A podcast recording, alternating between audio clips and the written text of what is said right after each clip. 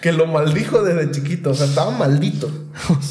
estaba maldito por su nombre. O sea, todos los días decían, oye, dolor, ven, vas a comprar. Imagínate el bullying que tuvo que, También. tuvo que haber pasado. No, y es que te imaginas que el bullying te lo haga tu mamá. no, y es, es tremendo, ¿Qué tal amigos? Bienvenidos una vez más a Historia sin censura de la Biblia. Estamos con Misa. ¿Cómo estás, Misael? Bienvenido. Gusto, verte aquí también. ¿Cómo estás? La verdad, mi apuro gente importante, famosa, talentosa traemos aquí, así que nos sentimos muy contentos de que estés son, aquí. Son una chulada de muchachos, los admiro, los, los sigo y la verdad que es un privilegio estar aquí con ustedes. ¿Qué nos vas a contar hoy, Misa? Pues mira, hay una historia en la Biblia que en lo personal a mí me, llamó mucho la atención.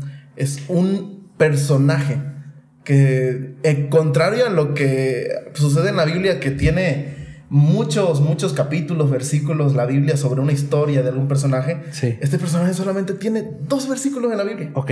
Solo dos y, y cuenta una historia muy corta de él, pero tiene una enseñanza enorme. Este personaje se llama Javes. Incluso yo con esa historia pude escribir un canto. Dios me regaló la, oportunidad de, escribir un canto.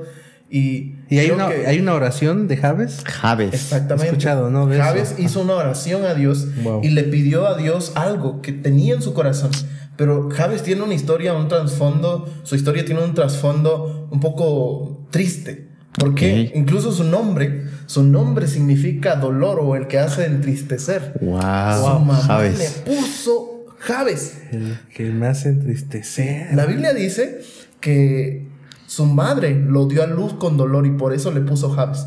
Es como que a ti te dijeran, yo, tu mamá te dijera, yo te di a luz con vergüenza y tú me vergüenza. El que causa vergüenza. El que causa vergüenza. El sinvergüenza.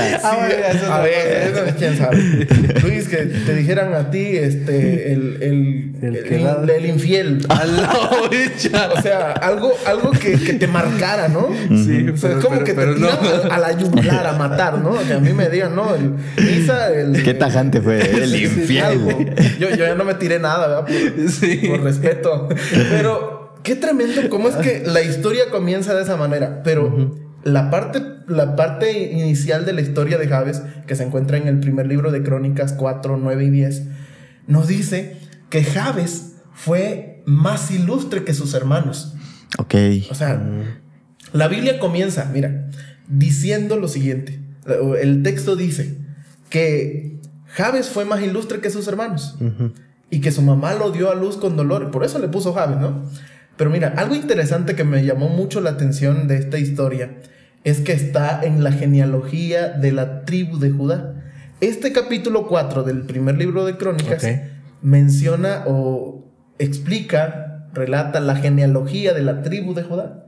Pero mira, algo interesante, Fausto, algo interesante, Luis. Sí cuando está la genealogía corriendo uno tras otro, nombres, hijos, de repente se detiene. Sin aparente conexión y sin aparente aviso, sale, ¡pum! Y Javes fue más ilustre que sus hermanos. Espérate, o sea, yo estaba leyendo. contexto. Yo estaba leyendo una genealogía. ¿Y Javes de dónde viene? ¿Quién es? ¿Quién es Javes? te, genera una curiosidad. ¿Quién es Fausto? ¿De, dónde viene? ¿Quién es? Eh, quién es su papá, ¿no? Sí, ¿De, sí, qué lugar? O sea, había muy poca información. De verdad, es muy poca información. Pero mira, muchos escritores mencionan o, tratan de, inferir o, insinúan que Javes no era del pueblo de Israel, que no era judío. insinúan que Javes era del pueblo de los ceneos. Hay un, hay un texto en la Biblia que menciona que muchos de los ceneos de esa tierra de donde era el suegro de Moisés, en esa tierra se unieron al pueblo de mm. Israel y en, algunos momentos se unieron a la tribu de Judá. Entonces, la Biblia menciona que Javes, dice la palabra de Dios en el versículo 4, eh, el capítulo 4, versículo 10, que Javes invocó al Dios de Israel. Eso me da un indicio de que Javes no era del todo creyente. O sea, no había crecido en el pueblo de Israel. Él invocó al Dios de Israel. O sea, él invocó al Dios de, del pueblo donde él estaba viviendo. Él era un foráneo. Pero no eras, por así decirlo, su Dios, sino era el no Dios era del pueblo. Dios, pero, él así creía. Lo conoció y... Así es. Y algo interesante, mira, yo no sé de alguna manera cómo ustedes fueron en, su niñez, pero ¿te imaginas lo marcado que tuvo que ser que su madre le haya puesto dolor, el que entristece? O sea, es marcarte de por vida. El nombre en el, tiempo de, de, los judíos también es, es algo importante. Te definía o definía algo. Bueno, y estamos hablando que antes los nombres eh, le ponían a las personas porque realmente significaban. Hoy en día, pues le voy a poner Fausto y a lo mejor ni siquiera saben qué significa el Brian, la Kimberly, y como que ya no se preocupan tanto en el significado del nombre. Pero en una época donde el significado del nombre era lo que realmente era, yo creo que debió haber sido, digamos. marcado. Claro. Y más que, más que un, un suceso de, de ya le voy a poner nombre, ¿no? El nombre era un pronóstico del futuro de aquel, de aquel hijo, aquella hija.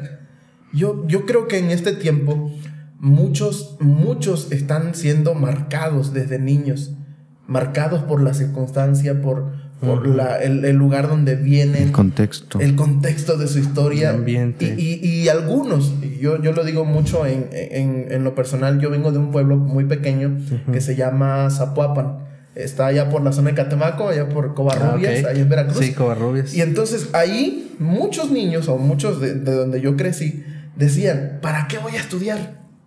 ¿Para qué voy a estudiar si voy a ser, allá hay un ingenio azucarero en Covarrubias? Y dicen, ¿para qué voy a estudiar si voy a terminar, voy a terminar cortando caña, ya todo tiznado, negro?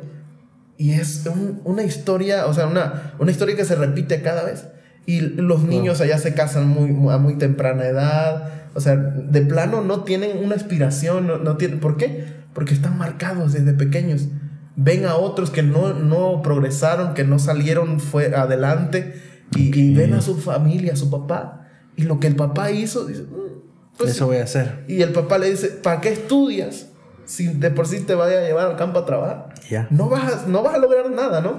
Qué tremendo que un padre marque a su hijo o una madre marque a su hija o su hijo para un futuro terrible, o sea, para un futuro tan mediocre, tan eh, conformista, ¿no? Y es que luego dicen, no, tú no, no, vas a lograr nada, estás bien menso, este, no sirves para nada. Y Ven qué familia naciste, o sea, no te puedo dar porque pues ve lo que eres. No hay nada, es para lo que alcanza. Y es justo. Son circunstancias que te van marcando. Más allá de vivir carencias, yo creo que los padres en, en, en esos momentos pueden animar a sus hijos, mira hijo, tú no tienes esto, pero tú puedes y yo no pude, pero tú ahora tienes la oportunidad, ¿no? Que sean diferentes. Pero en la mayoría, en, en muchos lugares, creo que esto sucede. Y yo creo que así como me pasó a mí de, de, de ver todo eso en su tiempo, yo también llegué a sentir lo mismo, fíjate. Porque yo veía a la gente y digo, no, pues aquí, ¿cómo? yo en un pueblito, ¿qué voy a hacer? Yo crecí, yo crecí en un pueblito muy pequeño y, y créeme que es, es, algo muy común que, que, todos dicen, no, pues aquí me voy a quedar toda la vida. Aquí crecí. Aquí ya, aquí. ya. Ese es mi, mi, futuro, está pronosticado y así va a ser. No, no, voy, a, no voy a ser diferente. Claro. mucha gente no se atreve a mirar más allá. Y eso es lo que marcaba la vida de Javes. Pero la Biblia nos dice que Javes fue más ilustre que sus hermanos. Javes no fue un hombre común, incluso tanto que en, la genealogía de la tribu de Judá, de repente el, escritor se detiene, ah, caray, espérate, no se me va a olvidar algo, voy a contar la historia de un hombre llamado Javes, que su mamá le puso dolor que lo maldijo desde chiquito. O sea, estaba maldito. Estaba maldito por su nombre. O sea, todos los días decían, oye, dolor, ven, vas a comprar. Imagínate el bullying que tuvo que, También. tuvo que haber pasado. No, y es que te imaginas que el bullying te lo haga tu mamá. no, y es, tremendo, Y, al momento que Javes va creciendo, yo, yo, la Biblia no lo dice, pero yo, yo analicé mucho la historia para escribir el canto que les mencioné. Y yo dije, ¿a qué edad? ¿A qué edad Javes se tuvo que dar cuenta que su vida estaba pronosticada para la maldición? Yo creo que desde chiquito, desde ya pequeñito, ya estaba sufriendo. Entonces llega un punto en el que Javes comienza y ora y le dice al Señor, la Biblia dice, y Javes invocó al Dios de Israel. Wow. Lo que le pidió fue lo siguiente. ¿Qué es, la, es la, oración de Javes? Esa, es la oración. Okay. Y de hecho el canto que yo escribí tiene, tiene la historia, pero un poquito más... Te digo, eran dos versículos de... A veces no uno escribe una historia de, de Moisés, una larga historia, tiene de dónde cortar tela, ¿no? Sí. Y, y, José, otras historias que tienen largos Pero aquí... Dos versículos yo, yo digo, Señor. Muy poco. Y ahí sí, realmente le pedí mucho a Dios que me diera sabiduría para escribirlo. La oración dice, oh si me dieras bendición. Es la primera cosa que pide Javes. Bendición. La primera cosa que pide Javes es bendíceme. O sea, yo creo que él estaba estar acostumbrado, él incluso ya sabía que estaba, que era, que había sido maldito por su nombre, ¿no? Claro. Wow, que. Entonces. Pero no quiere quedarse ahí y el único medio que tiene él o que conoce para que cambie su futuro es invocar a Dios. Que no era su Dios. Que no era su Dios. Wow. Para acabar. y, si realmente no era, no era su pueblo, no era su Dios, quiere decir que la vida de Javes, mira, tú estás en un lugar donde no es tu tierra, donde no, no sabes todo de la cultura, viste, creciste y lo entendiste, pero, no, es lo tuyo. No es lo tuyo. Tu familia vive como foránea, como extranjera. Tú vives en un contexto donde la, el nombre tuyo significa maldición, dolor, eh, significa escasez, el, que merma, el que se desvanece, el que desaparece. O sea, ves el que desaparece, el, insignificante, pues. ¿Te imaginas? Ya ves, ya no ves. Y ya en ese contexto, ya, para no tirarle más al pobre Javes, ¿no? Ya no tirarle más al. Tu única, tu única manera de poder sobresalir es entender que tú no puedes hacer nada, que solo Dios puede cambiar tu circunstancia. Y en ese momento, cuando tú te das cuenta de eso, créeme que tu vida cambia. A mí me cambió la vida un, momento muy, muy marcado en mi vida. Fue a los nueve años. Sí. Cuando era niño. Mira, la gente es mala, la gente es maleante. y, y a veces la gente hace leña del árbol caído y, se burlan de las desgracias ajenas, ¿no? A mí me pasó algo muy, muy, muy interesante o muy doloroso, por no decirlo más, un poquito peor. Sí. Cuando yo tenía eh, nueve años, mira, me enfermé de hepatitis. Ah, la me dio la fiebre tifoidea, propio, brucelosa junta, me dio anemia crónica, me estaba muriendo. Mis papás de pocos recursos, sí, sí, estaba duro la cosa. Me estaba muriendo y, créeme, Fausto, que fue un momento duro, una crisis familiar, porque no había los recursos, la economía para poder solventar los gastos médicos. Y terminando esa, esa fase, me hacen unos estudios y los doctores detectan artritis reumatoide. Nueve años de edad. Tú sabes que esa enfermedad es, degenerativa. para, para, los adultos mayores y es degenerativa. Sí. Y estaba débil, me estaba ya a punto de morir ya. Y entonces viene el doctor, mira, la enfermedad que está comenzando en el niño, si no se trata, si no se trata, eh, posiblemente el niño se deforme completamente. Sí. Quede en estado vegetativo. Entonces, ah, caray. Ya vengo de, mal y va, va, empeorando el asunto. ¿Qué más me falta? Pasaron los días. Si el niño no queda en estado vegetativo, en dos meses se va a morir. Nada más como para que como para que termine bien. Wow. Escuchar que te vas a morir te cambia la vida. Te cambia la vida. Y yo no sé ustedes pero yo odio las inyecciones desde ese entonces. Sí sí no, porque yo creo que muchos de los que están aquí escuchando el podcast se identifican conmigo y, van a comentar ahí a mí tampoco me gustan las inyecciones ¿por qué? porque a mí me, me recetaron unas inyecciones. Mira decía el doctor era para controlar el dolor. Te voy a decir algo. Con la artritis te duele todo. Te duelen los huesos, todo. Y yo, créeme que de tanto dolor, yo le pegaba a la pared así, le pegaba, le pegaba. Con, yo sentía, mi mente me hacía creer que al golpearme yo contra la pared, se me quitaba un poco el dolor que sentía. Y era horrible. Y, y, había un momento en que en la escuela los niños empezaron a burlar de mí. Mis pies se me deformaron, se me empezaron a ir hacia los lados. Sí. ¿Y sabes cómo me pusieron los ingratos chamacos? Me pusieron. No sé si viste un programa que, que, que no sé, pasaba en la televisión y, y, y había una vez, en un momento dado, decían, vamos a. eh, comenzaba una musiquita y todos se agarraban, hacían fila india y comenzaban a, a cantar y a moverse y empezaba la canción chuchuá, chuchuá Ah, y tiraban ajá. los pies a los lados. Pues me pusieron el chuchuá. Qué Me pusieron el chuchuá. De los nervios en, en- en la cervical y, y- y del dolor que tenía en el cuello. Empezaba, yo movía el cuello involuntariamente, era dolor, era mucho dolor. Y sabes qué me puso uno de mis tíos. Ah, Uno de mis tíos, chavo. Mi familia, o sea, de los chamacos de la escuela. Ya, los Dices, pelos. bueno, lo Yo- entiendo. Yo lo entiendo, son maleantes, chamacos. Esos tiran a matar a los chamacos. Sí, claro. Pero, tu familia. Pero mi, mi tío, mi tío, donde quiera que esté, Dios le bendiga. Pero en serio, ¿sabes qué me puso? ¿Has visto un reptil que le dicen allá en mi pueblito? En mi pueblito le dicen teterete. El- El Teterete. teterete lo que hace es que mira hacia arriba, mira así y mueve su cabeza, pero demasiado. eh, Como una lagartija, Una lagartija, más o menos. Pero allá le dicen teterete. Y ahí y Ok. me empezó a decir teterete. ¡Hala! Y decían, y me decían que yo no quería, que yo me hacía, que yo fingía Ah. para no ir ya- a la escuela. o no para llamar la atención o algo así. Exactamente. Yo, si supieran que me está, me estoy muriendo, o sea, no estoy. Y qué tremendo es cuando tu propia familia te, te, te da la espalda O te- se te burla. critica, se burla. Sí. Yo me imagino a Javes, ¿no? Siendo bulleado. ¿Tú, tú vas a ser amigo de Javes. No manches, ese es maldito, ese te va a maldecir, te va a pegar la maldición. Te va a entristecer. Te va a entristecer. Me ese no vale la pena, Me ¿no? entristece. Me enjaves. Me enjabe. Me cabeza. Ah, perdón por mis chistes malos. Ya van Sí, dos aquí. sí, yo también. El punto es, Javes pide bendición. O sea, ya estoy maldito, Dios mío. Y mira, invocar el nombre de Dios era realmente derramar, como, como es una oración correcta, derramar el alma delante de Dios. Y Javes lo que hizo fue invocar el nombre de Dios, el Dios de Israel. Wow. Señor, yo no soy, no soy de linaje, tal vez no, soy no merecedor. vengo. No tengo estirpe de aquí, no soy linaje de la tribu de Judá, la, la tribu de la cual vendría el Señor Jesús. Sí. Yo no soy, No soy nada. pero, oh, fíjate cómo lo, lo explica, la, lo, lo, lo menciona la Biblia. Oh, si me diera bendición.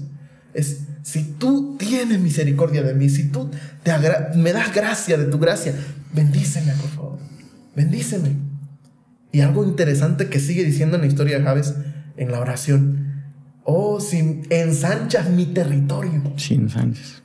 Javes, Javes tenía una escasez Tremenda. tremenda. Le pidió cosas en concreto, en Claro, Javes no, tuvo, no tuvo más que analizar bien qué es lo que necesitaba y a veces eso es lo que nos falta.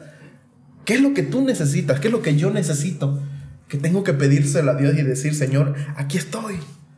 De verdad necesito esto, esto y esto. Javes tuvo una lista concreta de lo que él necesitaba. Y una de ellas fue algo material. Mucha gente tiene miedo a pedirle a Dios cosas materiales. No. Y eso no tiene nada que ver. Pero algo, mira, algo interesante. Yo, yo analizaba la historia y digo, Javes tal vez no estaba pidiendo del todo algo material. Sí, pedía un territorio ensanchado, más grande, ¿no? Pero cuando tú tienes una mente muy limitada, no quieres ver más allá. Cuando tu mundo está encerrado en dolor, en tragedia, y te encierras en tu pasado, porque Javes estaba marcado por el pasado, por lo que mamá le había puesto. Su vida estaba marcada por el pasado. Ahí en una cápsula de dolor, de tragedia. Algunos están marcados hoy por un trauma del pasado, Sí, claro. por algo que papá hizo, por algo que mamá hizo, por algo que le pasó con una pareja, con alguien. Y de alguna manera tu vida se vuelve un, un- un ciclo. ¿Por qué? Porque no quieres salir de él. Te, te vuelves adicto Sí. a ese tipo de emociones, de sentirte la víctima, de decir aquí estoy, mira lo que me ha pasado y repetir. Nadie sufre más que yo. Y Nadie puede comprender mi dolor. que ponerte en la cruz y crucificarte y decir yo soy el peor, el que más ha sufrido. Y Javes lo que pidió fue ensancha mi territorio. Yo, yo me imagino en, en ese, en ese aspecto del- de, la oración es, Señor, ayúdame a ver más allá. No me dejes aquí porque si me quedo en este lugar, en este momento, voy, voy a sufrir toda la vida. Voy a seguir siendo el, el- el que ejemplifica el dolor vi- vivo. Ensancha mi territorio, déjame ir más allá de aquí. Que otros vean que, que yo puedo. Que tú me vas a ayudar, ¿no? Sí. Y dice, y algo interesante, eh, interesante que dice la historia es que Jabes pidió, y si tu mano estuviera conmigo, y si me libras del mal para que no me dañe. Y en ese momento te das cuenta de que la diferencia, mira, entre el, el niño maldito y el hombre más ilustre que sus hermanos, hay un secreto. Y ese secreto es la mano de Dios. La mano, la mano que todo lo puede. Claro. Y Jabes pide, Señor, si tu mano estuviera conmigo y se me libras del mal para que no me dañe. Jabes pidió a Dios que estuviera con él. Jabes era inteligente. Wow. Jabes supo pedir al Señor la bendición, ensanchar su territorio, pero algo, Señor, si me vas a dar bendición, si me vas a regalar territorio, si me vas a dar riqueza, que tu mano vaya conmigo. Dame sabiduría, guíame, ayúdame. Y en esos momentos de la vida en los que te sientes perdido, no hay más. Esa es la mano de Dios, la única que te puede sacar de ahí, pero no te alejes de Dios. Y en ese momento, Javes pidió al Señor que su mano estuviera con él. Pero algo interesante que yo vi y, que me identifiqué por la historia que les mencionaba es que en el momento más difícil de la vida, la única mano que puede tomarte, la que puede sacarte del hoyo, la que puede sacarte del problema, el único que puede cambiar tu circunstancia, por muy dura que sea, es la mano de Dios. Y en ese momento, cuando yo estaba pasando por la artritis, eh, en pocos meses de vida, el diagnóstico del doctor era hasta aquí. ¿Tú le pediste algo a Dios? Yo, mira. ¿Hablaste con él? Te digo, yo doy las inyecciones. Me recetaron unas inyecciones que eran para el dolor. Mm. Y en realidad me, me dolía más. Me dolía más eran para el dolor, pero ¿sabes qué pasaba? Me inyectaban. Mira, mi papá no era luchador de, de la AAA o de WWE, ¿no? No. Pero me hacía unas, unas llaves para que yo me dejara que me inyectara. Mi papá me maneaba, me, me agarraba, me hacía una llave y mi mamá me inyectaba. Yo no quería. Yo no quería. Era muy doloroso. Sí. Era muy doloroso, pero ellos, su amor hacia mí, ellos no ellos oraban, pero también estaban aplicando pues la fe y también la acción. Sí. poniendo ¿Ya, ¿Ya te dejas inyectar ahorita o te tiene que seguir amarrando? Me cuesta, me cuesta todavía. Pero sí, si me estoy muriendo y me estoy muy enfermo, dale, aquí está. Pero si no, Mejor la pastillita. y en ese momento, todas las noches, que me inyectaban, yo lloraba, se me entumía la mitad del cuerpo hacia abajo. Era dolorosa esa inyección, pero fea, yo odio la inyección. Malvado doctor, no sé qué, qué traía contra mí. y entonces esa noche yo llorando, estaba llorando, recuerdo, estaba la luz, el, foco, la lámpara ahí arriba de mí, me, me arrodillé en mi cama. Todos los días mi mamá y mi, mamá, mi papá oraban, los hermanos estaban orando, mi familia orando. Digo, pero pues el que está sufriendo el dolor soy yo. Exacto. Me acordé de un cantito que decía cuando niño, soy yo, soy yo, Señor, el que necesita orar. No es mi mami, no es mi papi, solo yo, Señor. Digo, sí, sí es cierto, ¿no? El, que está sufriendo soy yo. el que necesita soy yo. El que necesita el milagro soy yo. Y en ese momento yo le dije, Señor, así con mis lágrimas de niño, mi, mi llanto incontrolable, niño llorando, yo no me quiero morir. No quiero morirme y la verdad me duele todo, me duele. Yo no sé qué, qué es lo que, que, puedas hacer, pero si tú puedes hacer Si tú me quieres sanar, sáname.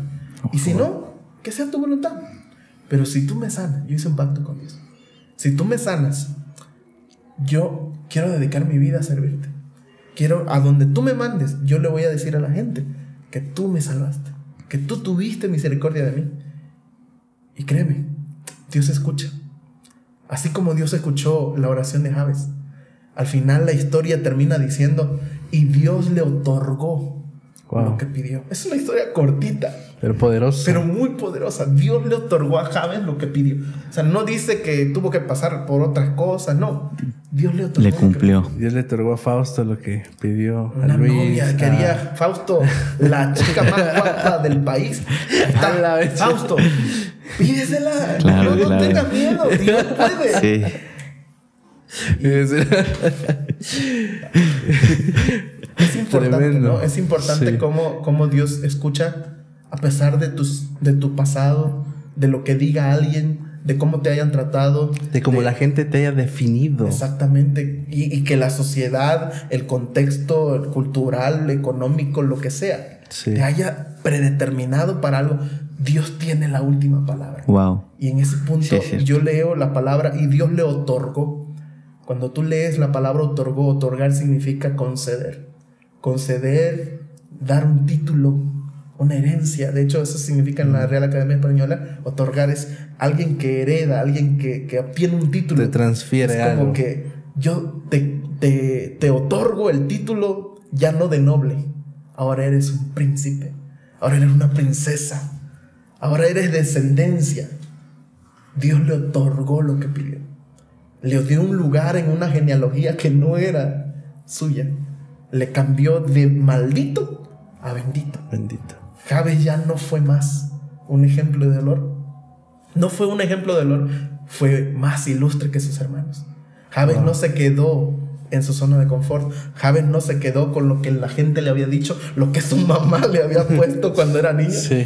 Y algo que con lo que yo me quedo de esta historia es que más allá, más allá de lo que nuestros ojos pueden ver, de lo que nuestra mente puede imaginar, Dios tiene, Dios tiene el poder de cambiar las circunstancias, Claro. de hacernos ver más allá, de bendecirnos, de hacernos ensanchar el territorio.